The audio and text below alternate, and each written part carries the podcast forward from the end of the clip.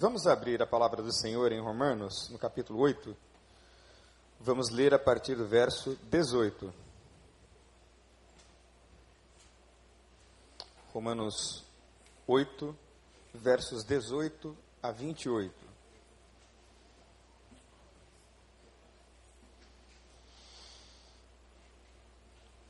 Romanos 8, verso 18 em diante, diz assim: Considero que os nossos sofrimentos atuais não podem ser comparados à glória que em nós será revelada.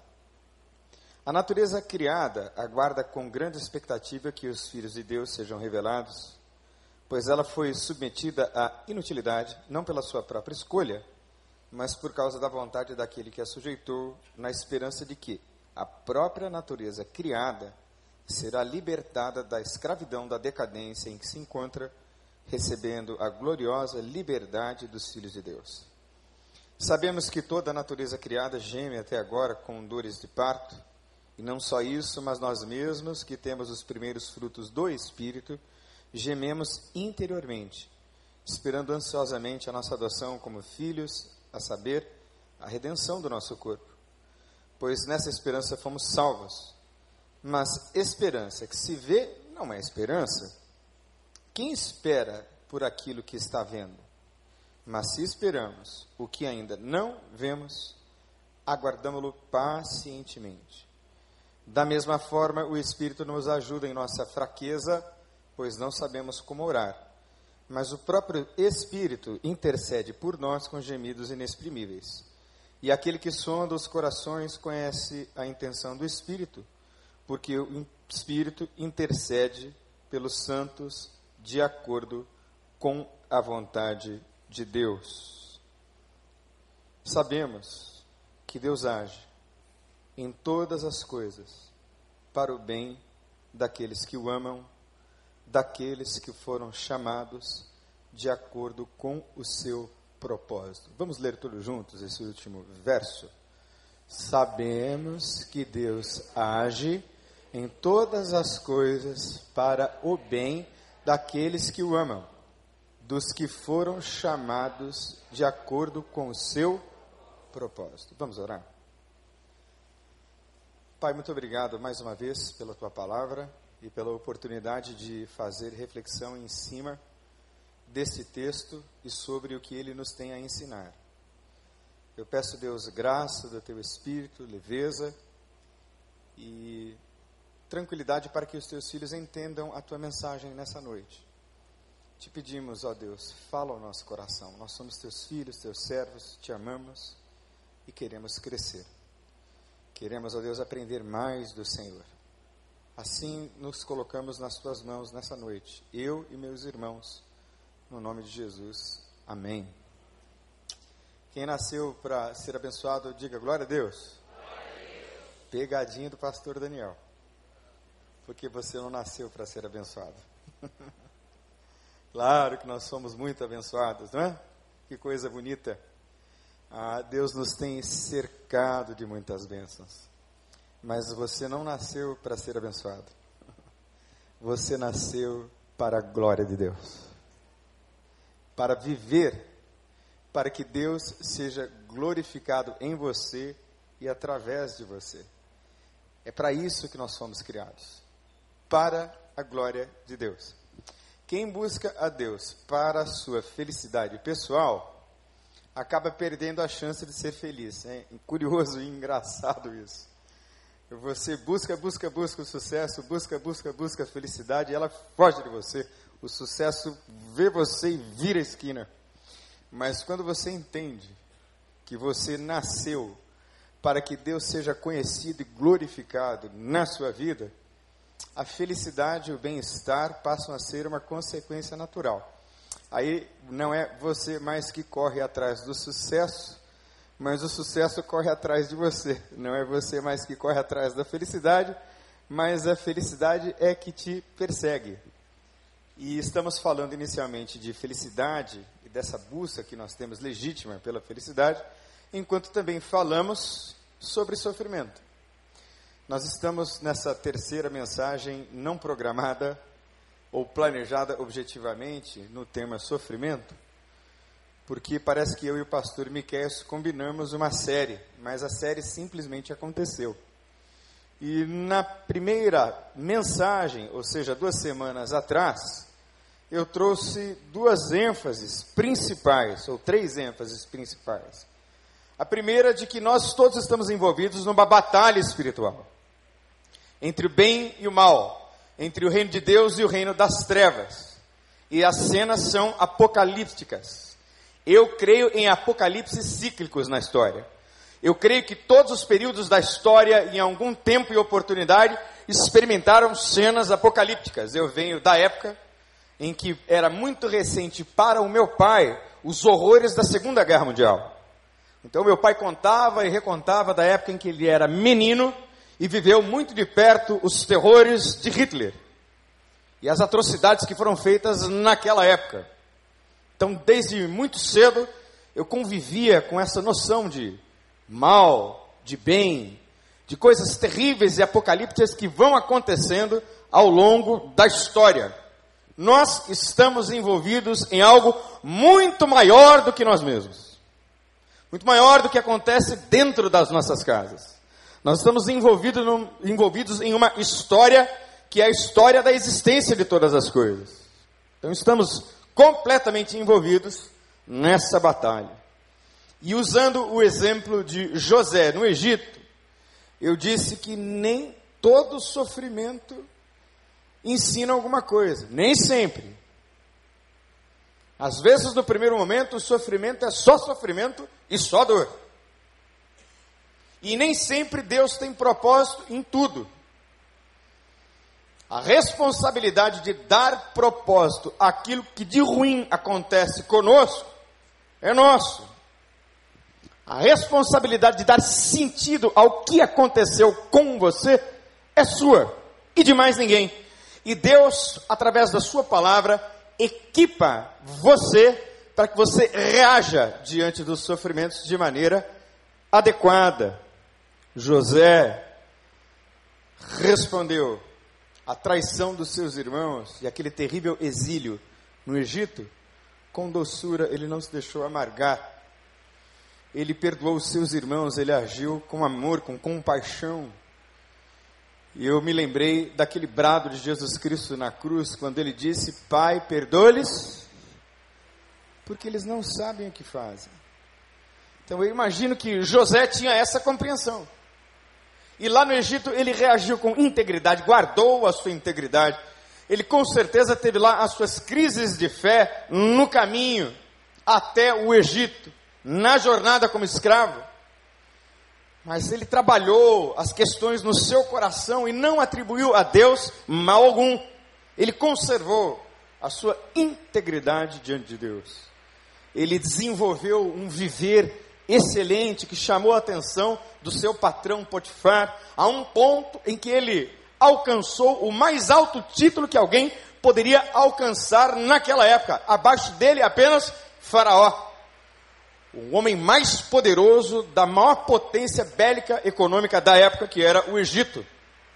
A história de José é uma história linda e riquíssima.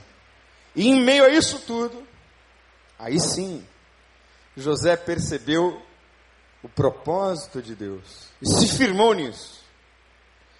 Pastor Miquel seguiu na mesma temática e a, a grande lição, a grande ênfase que ele nos trouxe na semana passada foi a seguinte: quando você estiver sofrendo, não pergunte por quê e para quê. Pergunte e agora? E agora?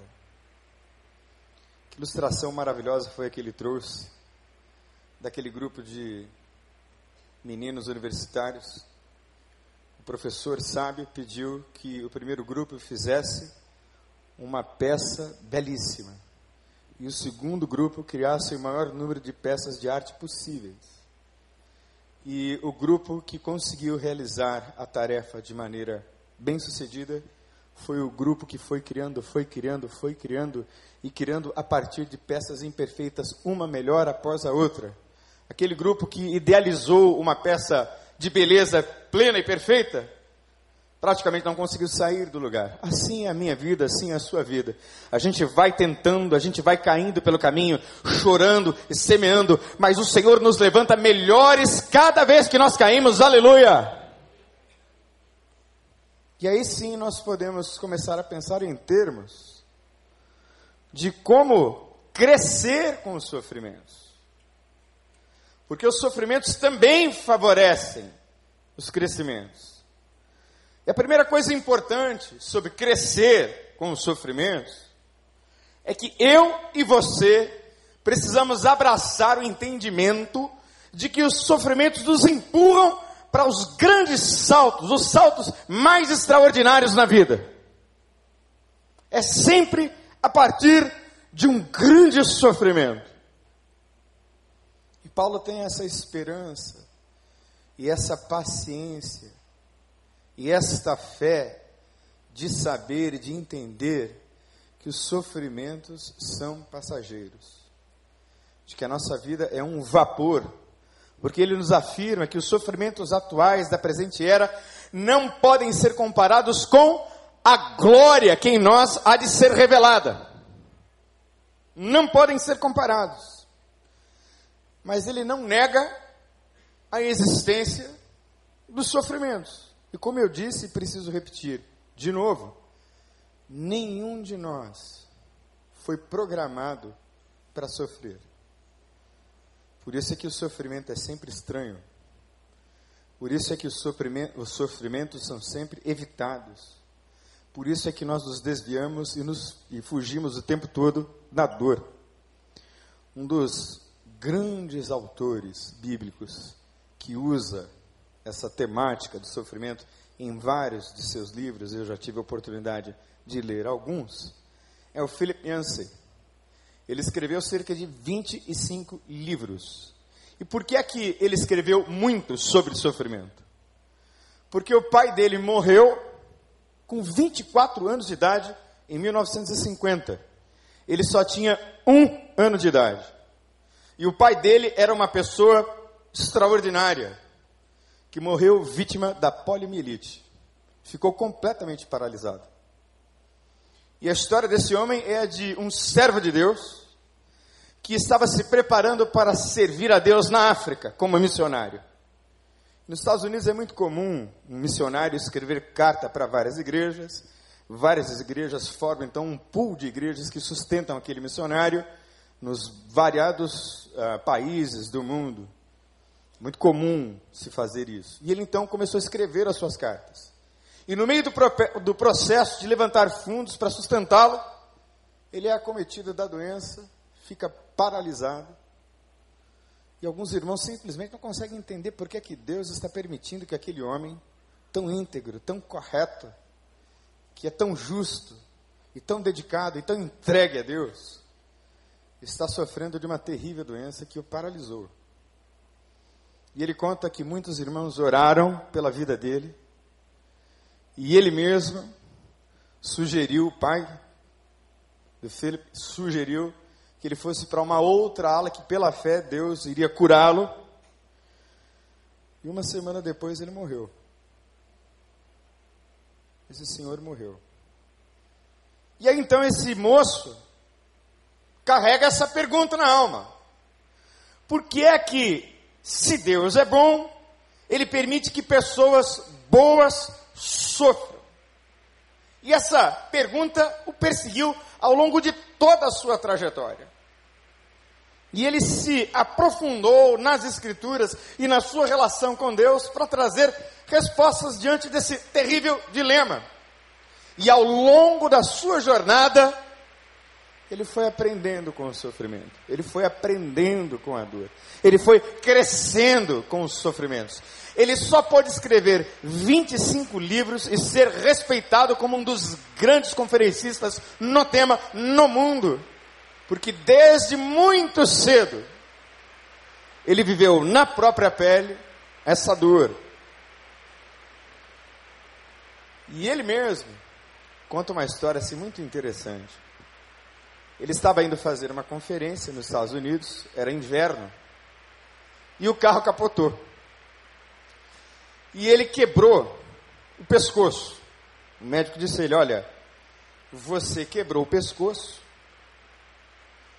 mas de graças a Deus você não vai ficar aleijado.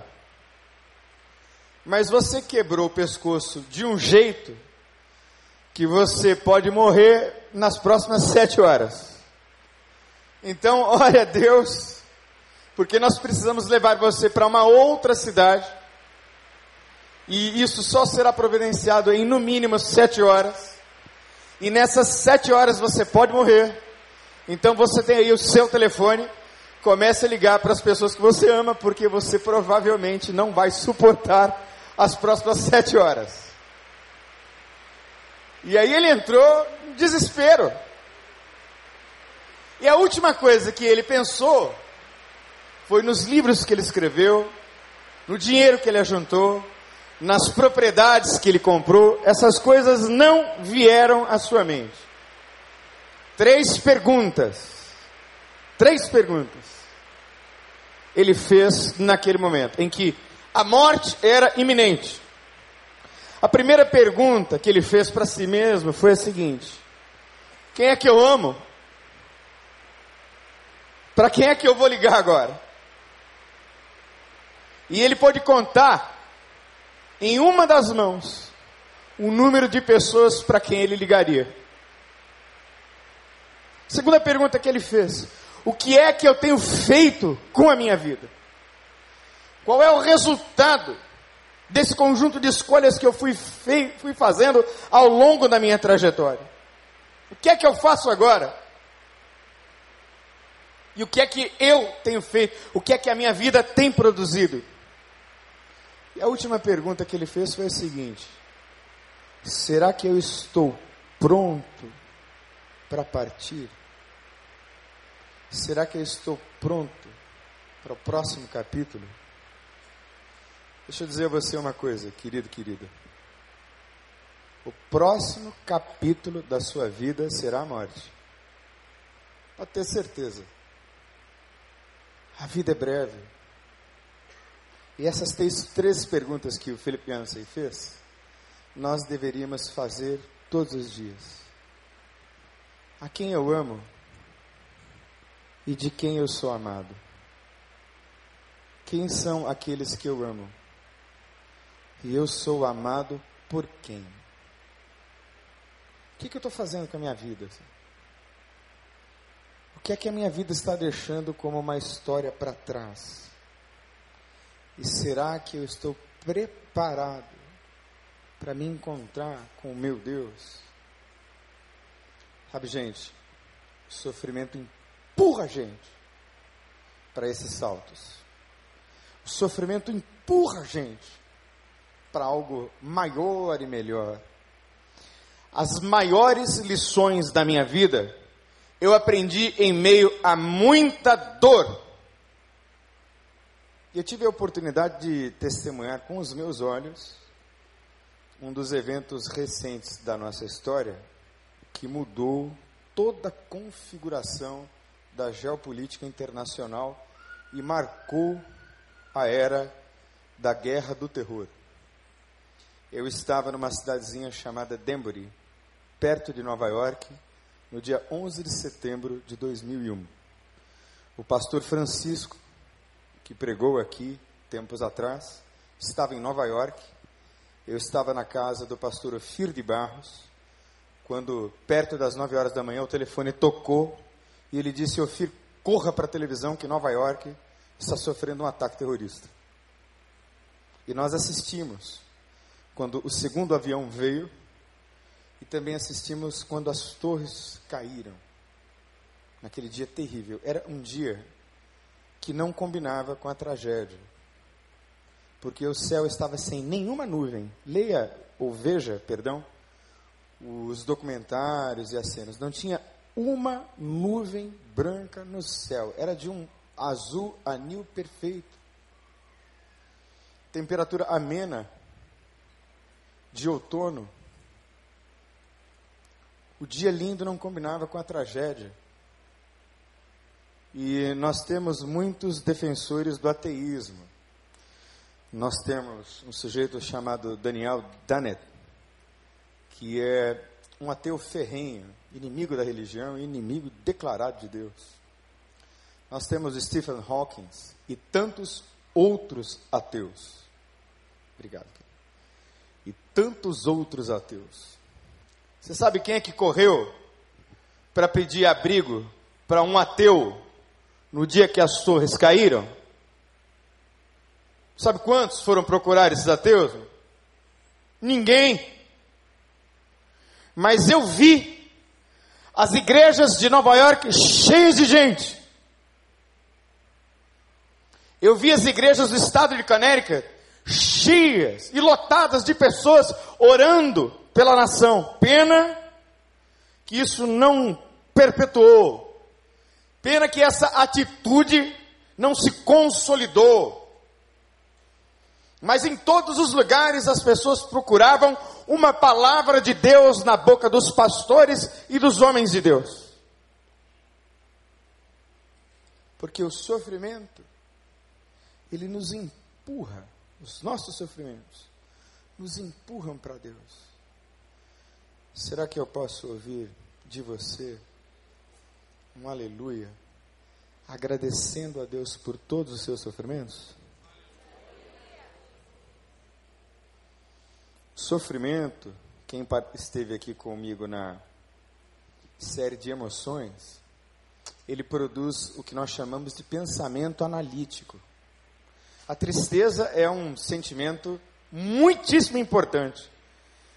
E o escritor de Eclesiastes, que foi ninguém menos que Salomão, numa época muito interessante da sua vida, diz o seguinte: O coração dos sábios está na casa do luto, mas o coração dos tolos está na casa da alegria. É na tristeza que a gente cresce. É na tristeza que a gente se solidariza. E a tristeza nos empurra para o propósito de Deus. Somos nós os fracos, somos nós os perdedores, somos nós os frágeis, somos nós aqueles a quem Jesus chamou de pequeninos, somos nós que estamos vivendo para o louvor, a honra e a glória dele. E quanto mais sofrimento, mais rendição. Quanto mais sofrimento, mais submissão, mais obediência, mais humildade. E às vezes Deus faz isso com a gente. Para que a gente dependa cada vez mais dele. Segunda coisa importante sobre como crescer com os sofrimentos é essa certeza de que Deus nos consola e nos ajuda no processo da superação. Versos 26 e 27 diz o seguinte: Da mesma maneira também o Espírito nos ajuda em nossas fraquezas, porque não sabemos o que devemos de pedir como convém mas o Espírito intercede por nós com gemidos inexprimíveis. E aquele que examina os corações sabe qual é a intenção do Espírito, e é Ele que, segundo Deus, intercede pelos santos. Ele nos ajuda. Eu não sei se você já esteve diante de uma situação em que você não tinha forças nem para orar. Alguém já esteve assim? Orações que você não consegue verbalizar. Você não consegue falar. Orações que são só suspiros. E há também aquelas orações que a gente faz que Deus nem considera. Há orações que a gente faz que Deus pensa o seguinte: meu filho, minha filha, você nem sabe o que você está me pedindo. Muitas vezes essas orações estão ligadas a coisas que a gente quer alcançar. Muito cuidado com as suas orações, porque Deus de repente pode decidir dizer sim, para você entender que o que ele queria era dizer não. Muito cuidado, porque Deus de repente pode, por sua insistência, deixar você sofrer com um aparente sim quando na verdade ele quer lhe dizer não, sabendo que o que é melhor para você é não. Nós não sabemos orar como convém. Não sou eu que está dizendo, é a Bíblia. E muitas, muitas vezes, eu passei momentos na presença de Deus em que eu só suspirava, só tinha forças para dizer: Deus, tem misericórdia de mim. Nesse momento, é o Espírito que intercede por nós. E o sofrimento não é, de maneira nenhuma, uma ciência exata. Né? Cada um tem a sua própria estrutura, cada um tem o seu próprio tempo e a sua própria capacidade de suportar sofrimentos. Então é preciso que a gente tenha paciência com quem está sofrendo. Eu vi um programa na televisão muito interessante no Discovery Channel sobre desastres aéreos. E um desastre muito interessante. O avião estava pousando e já perto da cabeceira da pista, a janela sai para fora e junto com a janela o comandante é lançado fora do avião e o copiloto conseguiu agarrar o sujeito pela gravata e segurou o sujeito. Não tinha como voltar. Com uma mão ele segurou o sujeito e com a outra ele pousou o avião. E por um milagre, aquele comandante foi salvo. Toda aquela cena de ambulâncias e carros do bombeiro socorrendo, por um milagre, aquele comandante foi salvo. Tempos depois, algo em torno de quatro meses depois, aquele comandante voltou a voar.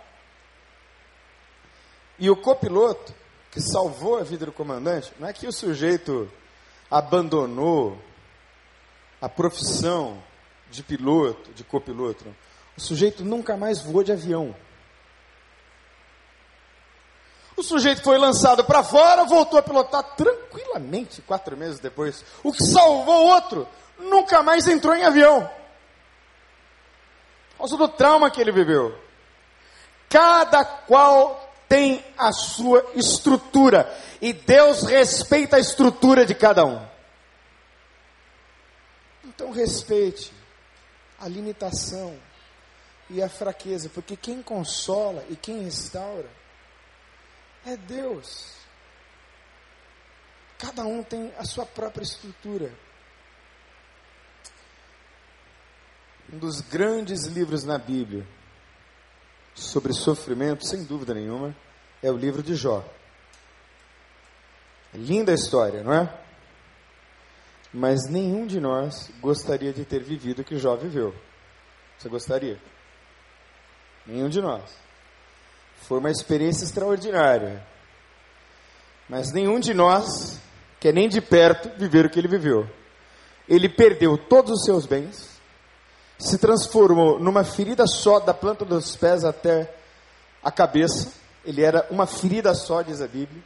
Ele se coçava com telhas e ele perdeu os dez filhos, de uma vez. Você lê a história, a história é linda, inclusive Filipenses escreve sobre essa história, e no final, Deus dá a ele outros dez filhos. É muito interessante que Deus dá a Jó o dobro em animais e riquezas que ele tinha antes. Deus dá o dobro. Mas os filhos, ele não dá 20, ele dá 10. Ainda assim, aqueles dez filhos foram únicos. Não dá para substituir um filho pelo outro. Não dá. Muito embora ele estivesse consolado, porque agora ele tem dez novos filhos, as marcas daqueles filhos que ele perdeu estão lá na alma de Jó. O sofrimento deixa as suas marcas. Em certo sentido, é este sofrimento e estas marcas que vão moldando o nosso caráter à semelhança de Jesus. Porque é Ele que vai nos consolando. Mas negar o poder que os sofrimentos nos causaram e nos causam é uma temeridade. Se está doendo, está doendo. E não há palavras humanas que possam consolar uma perda assim tão profunda. Essa experiência você só pode ter com o Espírito Santo de Deus individualmente. É você e Deus. E em terceiro e último lugar, já encerrando, é que Deus pode redimir tudo o que aconteceu com você. O que é redenção? Redenção é o mesmo que libertação, reabilitação, reparo, salvação, adquirir de novo, resgatar, tirar do poder do maligno, tirar da escravidão. Deus pode redimir tudo. Deus pode restaurar todas as coisas. Deus pode restaurar todas as coisas quando há cura, e Deus pode restaurar todas as coisas quando não há cura. Quantos creem nisso? Digam aleluia. Esse aleluia está meio fraco. Porque eu disse e vou repetir: Deus pode restaurar todas as coisas quando há cura, e Deus pode restaurar todas as coisas quando não há cura. É difícil dizer que Deus pode restaurar todas as coisas quando não há cura. É difícil.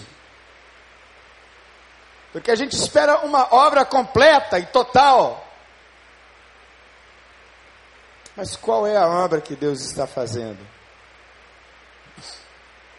Eu citei aqui na ceia do Senhor que a cena mais horrenda, mais terrível, a pior mancha da história da humanidade foi a morte de Jesus Cristo na cruz do Calvário.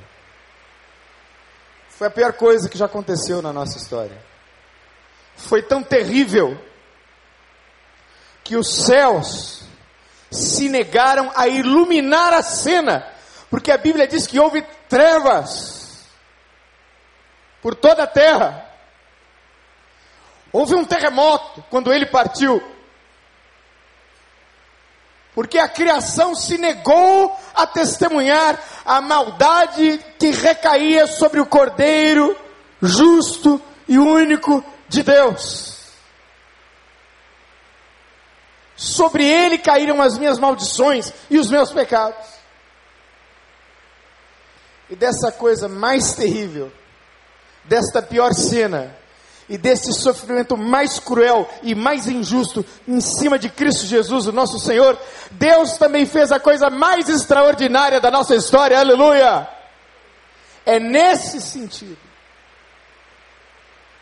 que Deus vai pegar essas coisas tão feias da sua vida tão terríveis da sua história.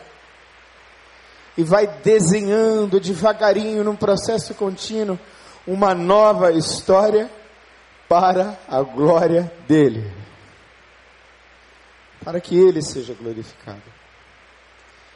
E eu gostaria de orar com você agora. Queria que você fechasse os seus olhos.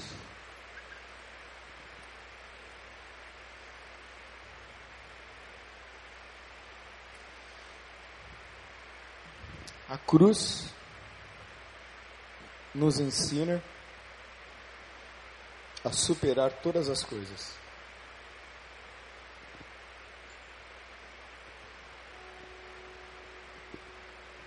Só a cruz.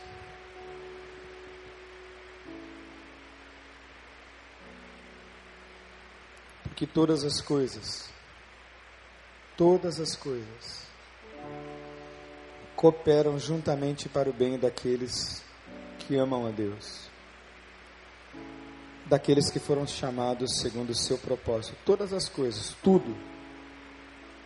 Todas as coisas são todas as coisas.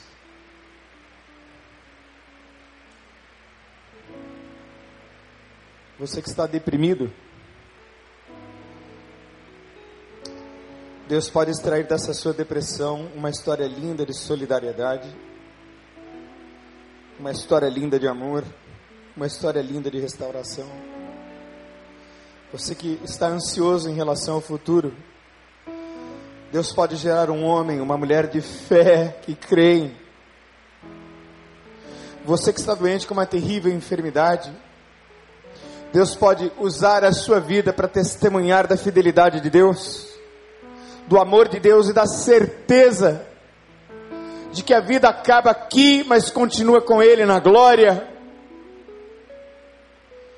Essa sua terrível baixa financeira, essa perda terrível que você teve, pode ensinar você a redirecionar os seus valores, ou aquilo que você valoriza na vida. Talvez a proximidade com a morte ou a perda de alguém querido possa lançar luz sobre a sua vida no nome de Jesus com que Deus te chamando à intimidade com Ele, te limpando e te livrando das vaidades dessa vida, das coisas que duram tão pouco tempo por aqui. Todas as coisas cooperam juntamente para o bem daqueles que amam a Deus. Se você gostaria que eu orasse pela sua vida, se Deus ministrou seu coração nessa noite, queria que você fizesse um sinal, levantasse uma de suas mãos, assim, bem alto. Deus abençoe, Deus abençoe. Glória a Deus. Vamos ficar em pé e vamos cantar?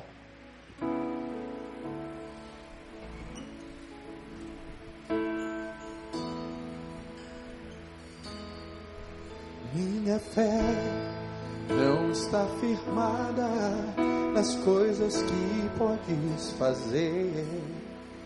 Eu aprendi a te adorar pelo que és. Dele vem o sim e o amém, somente dele mais ninguém. A Deus seja o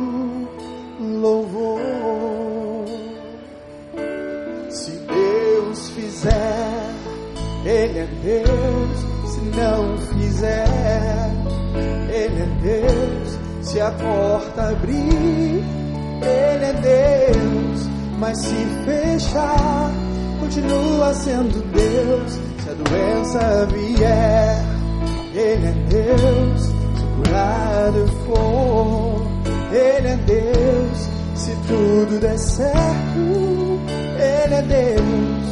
Mas se não der, continua sendo Deus. Deus falou com você? Sai do seu lugar e vem aqui. Para viver debaixo do propósito de Deus, no meio do seu sofrimento. Presta atenção no apelo dessa mensagem, no apelo dessa canção.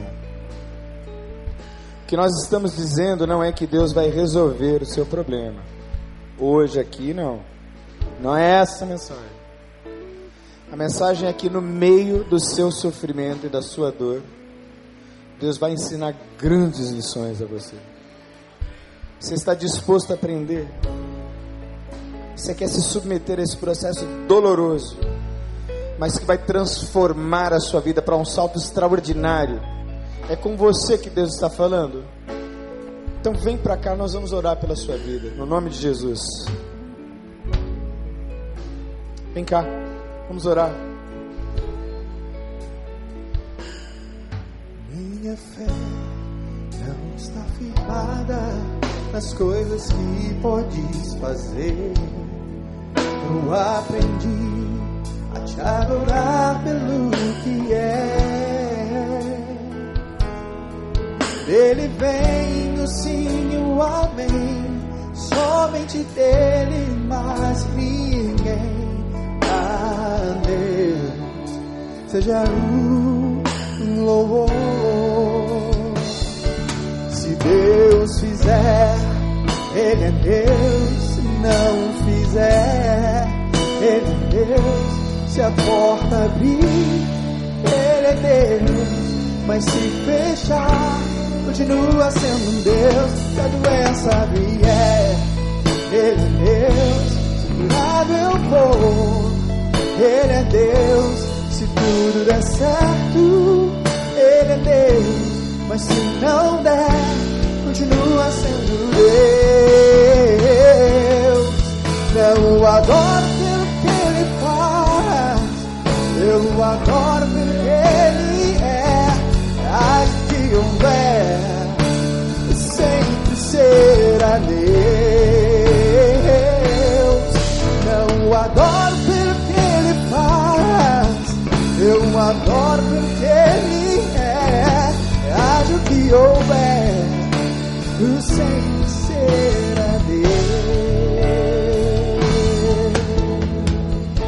Obrigado, Senhor, porque tu és Deus em todas as circunstâncias. Obrigado por toda a dor, por todo o sofrimento. A tua palavra nos ensina em tudo dai graças, porque esta é a vontade de Deus para convosco em Cristo Jesus. Então nós te agradecemos, ó Deus, por tudo que vivemos até aqui, por tudo aquilo que está no nosso registro, na nossa história. Obrigado pelos sofrimentos, porque são eles que nos colocam, Senhor, aos teus pés. Ajuda-nos a entender, ó Deus, essa dinâmica de dor dessas coisas ruins e difíceis que acontecem conosco, que debaixo do teu propósito, no final, concorrem para o nosso bem, como diz a tua palavra, aleluia. Obrigado, Senhor, todas as coisas cooperam juntamente para o bem daqueles que amam a Deus, daqueles que são chamados segundo o teu propósito. E agora nos leva debaixo da tua paz, porque o Senhor é Deus o Senhor continuará sendo Deus. Por isso nós te bendizemos, nós te louvamos. No nome de Jesus. Amém. Podem sentar, vamos cantar esse tribilho, por favor. Se Deus fizer, Ele é Deus. Se não fizer, Ele é Deus. Se a porta abrir, Ele é Deus. Mas se fechar, continua sendo Deus se a doença vier. Ele é Deus, se curar não for. Ele é Deus, se tudo der certo. Ele é Deus, mas se não der, continua sendo Deus. Deus falou com você? Aplauda ao Senhor. Glória a Deus.